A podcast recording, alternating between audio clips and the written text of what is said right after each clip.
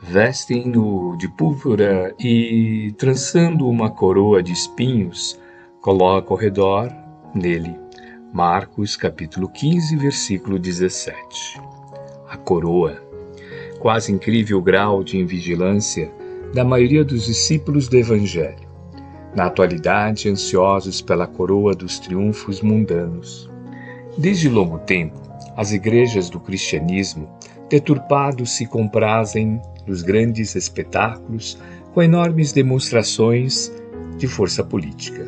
É forçoso reconhecer que grande número das agremiações espiritistas cristãs, ainda não tão recentes no mundo, tendem as mesmas inclinações.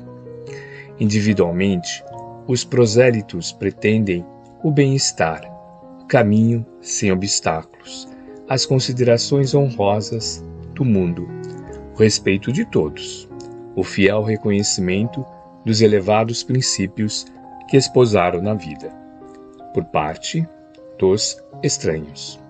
Quando essa bagagem de facilidades não os bafeja no serviço edificante, sentem-se perseguidos, contrariados, desditosos. Mas e o Cristo? Não bastaria o quadro de coroa de espinhos para atenuar-nos a inquietação? Naturalmente que o Mestre trazia consigo a coroa da vida.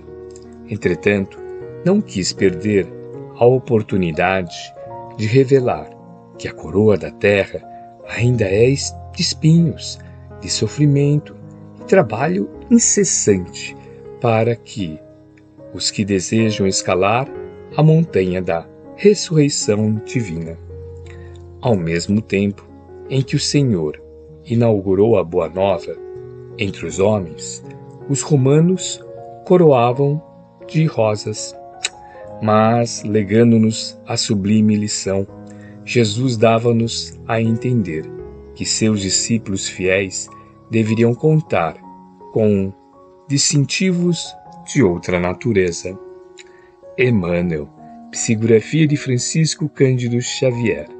Obra Caminho, Verdade e Vida. Capítulo 96.